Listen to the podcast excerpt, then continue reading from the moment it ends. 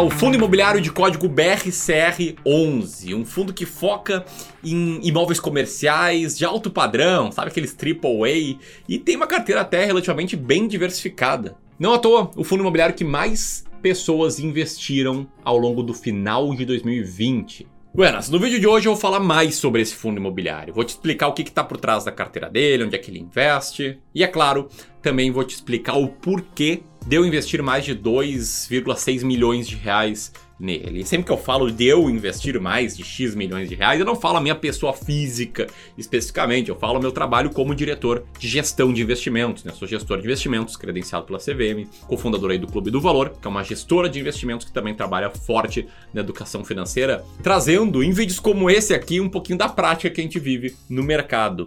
E trazendo muito mais do que eventuais diquinhas, né? aquela coisa que você pode olhar e. Pá, que legal, os caras investem. O que eu não acho uma boa forma de tomar decisão trazendo, né, como eu falei, um racional por trás dessas decisões, levantando a nossa bandeira do investimento com clareza. Isso é possível se você tiver uma estratégia boa. Então, nesse vídeo eu vou explicar também um pouco sobre a minha estratégia de seleção de fundos imobiliários. Beleza? Então, isso aqui não é uma recomendação, é meu dever como gestor trazer esse tipo de conteúdo. E se esse tipo de conteúdo for útil para você, senta o dedo no like aqui no vídeo, te inscreve no canal, clica no sininho e aquela coisa de sempre. E aí nós vamos pro conteúdo.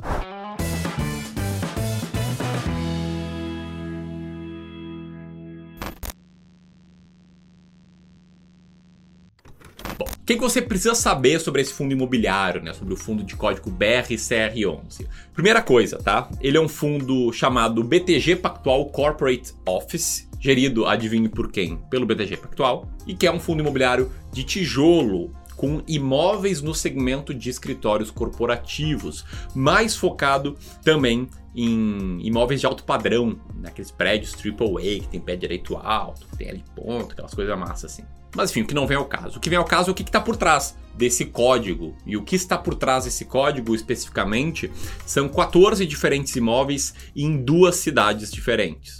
10 imóveis em São Paulo e 4 no Rio de Janeiro. E todos os imóveis, como eu falei, ou são da classe AAA, ou da classe A ou B. Não sei se fala A ou B nesses casos, mas o AAA eu sei que é AAA. Bom, desses imóveis, 5 foram adquiridos em 2019 e 2 em 2020. E esses imóveis têm geralmente inquilinos de peso. E como assim de peso? Falo de empresas como a Volkswagen, Itaú, TIM, Samsung, Petrobras, com uma boa pulverização por setores, como está nesse gráfico de pizza aqui, e uma certa diversificação entre São Paulo e Rio de Janeiro e também entre os, as classes dos imóveis. Apesar disso, esse setor de fundos imobiliários e o fundo em si foram muito afetados aí com a pandemia. Né? Dá uma olhadinha só no gráfico que está na tela agora, que mostra a evolução da cota, do preço da cota desse fundo, que saiu do patamar de 115 reais por cota para mais ou menos ali 80 reais por cota. E sem querer dar spoilers, foi essa situação, essa variação aí no valor por cota que nos fez investir nele, mas eu já te explico um pouco mais. Bom, outros dados sobre esse fundo imobiliário, se você quiser conhecer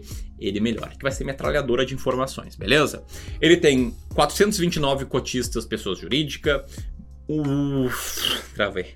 121.781 cotistas pessoa física. Está entre os top 10 fundos imobiliários com maior quantidade de investidores no Brasil. Além disso, tem uma área bruta locável de 228.888 metros quadrados. E para organizar tudo isso, é cobrada uma taxa de administração de 0,25% e de 1,5% de taxa de gestão sobre o valor de mercado do fundo. E aí ele não tem taxa de performance. Além disso, esse é o sétimo fundo imobiliário com maior participação no IFIX, representando aí 2,6% do índice. E antes de eu te falar por que, eu invisto nele, os motivos que me fizeram investir nele, comenta aqui se você é sócio nessa, se você tem cotas do BRCR, sim ou não. Se sim ou se não, também por quê? Para entender um pouco melhor aí como é que vocês pensam, beleza? Bom, depois de falar tudo isso, eu sei que tem uma galera, até porque o senso comum do mercado de investimentos em fundos imobiliários é pensar mais ou menos assim. Ah, legal, é, imóveis AAA, cidades grandes, grandes inquilinos. É por isso que tu investe nele, né? E sendo bem franco, a minha resposta é não. Nada disso importa para mim.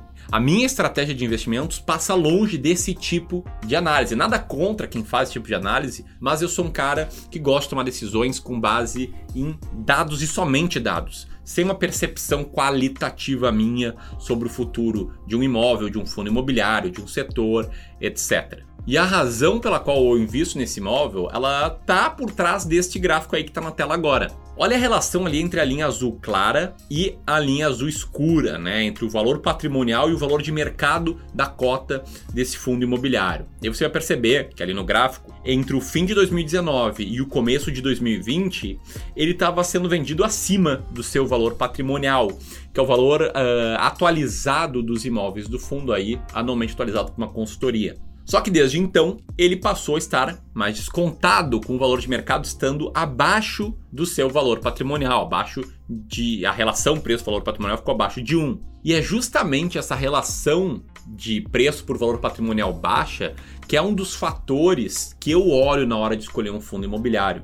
Eu uso uma estratégia chamada estratégia S-Rank de seleção de fundos imobiliários, que olha para dois fatores e um é o preço por valor patrimonial. Então, como é que essa estratégia funciona? A gente faz alguns filtros nos fundos imobiliários disponíveis né, um filtro de liquidez para garantir que a gente vai olhar somente para os mais negociados, um filtro de estabilidade e estabilidade na distribuição de dividendos, o filtro de tipo, gente tira imóveis de incorporação e desenvolvimento, e um filtro de idade, só olha para fundos imobiliários sem um ano aí de track record.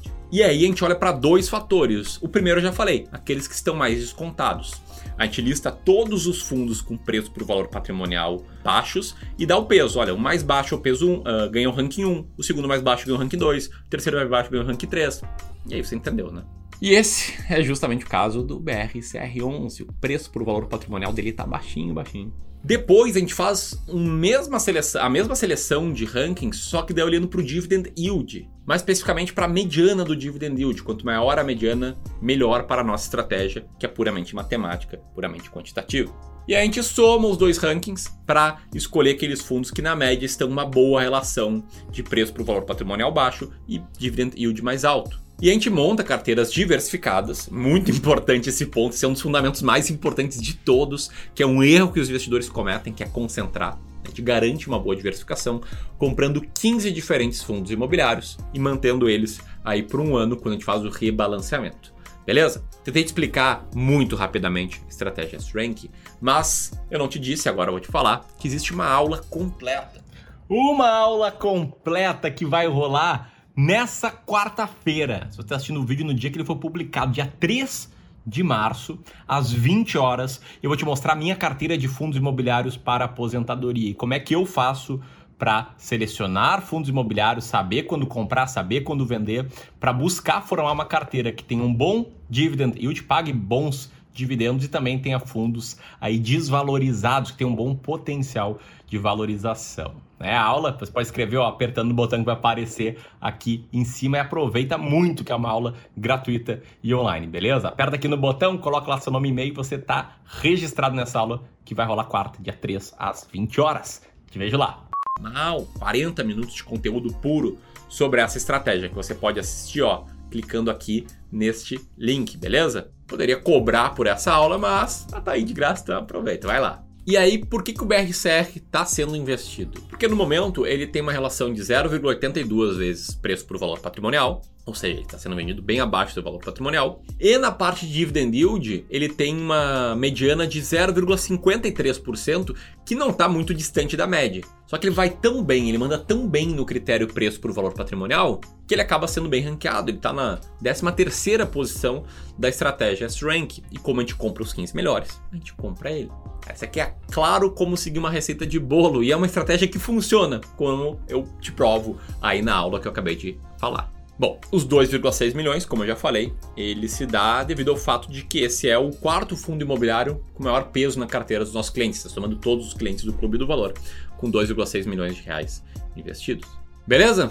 Então, é isso basicamente. Abri aqui um pouco a caixa preta das nossas decisões, expliquei por que a gente tem e no momento te gosta desse fundo imobiliário, não sai comprando, pelo amor de Deus, não sai comprando sem ter uma estratégia clara, sem ter clareza no que você está fazendo, sem ter um processo porque senão você vai perder dinheiro.